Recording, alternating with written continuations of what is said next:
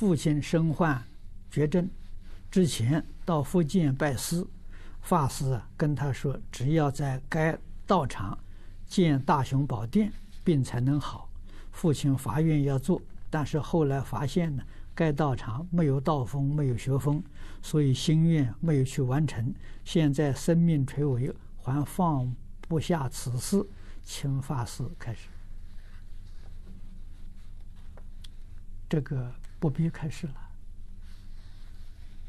啊，你既然晓得这个地方，这个没有学风，没有道风，你应该可以放下了。啊，我讲经常常说，释迦牟尼佛一生没有见过道场。啊，我们学佛是学释迦牟尼佛。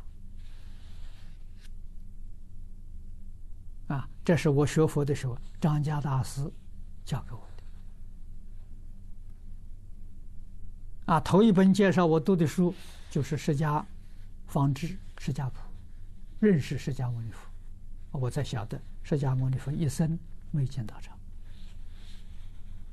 啊，一生没有接受别人供养道场。啊，他很活泼，他并不固执。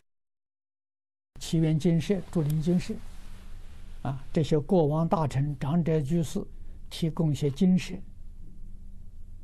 啊，他也接受，啊，只在那个地方讲几部经，讲完他就走了，啊，所以我用现在的话说呢，哎，他接受使用权，他不要所有权，啊，用现在话说呢，就是借用，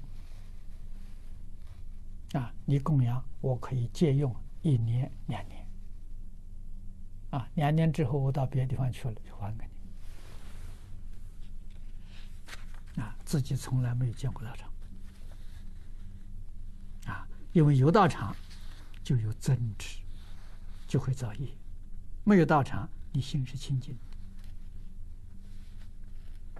啊，所以在中国这个环境里面，古时候，谁来经营经营道场、管理道场，都是菩萨，都是在来。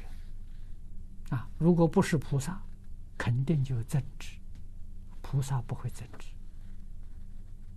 啊，因为菩萨没有分别执着，啊，所以他管理的很好，成就大众，啊，为大众服务，啊，一有增值的话，就造罪业。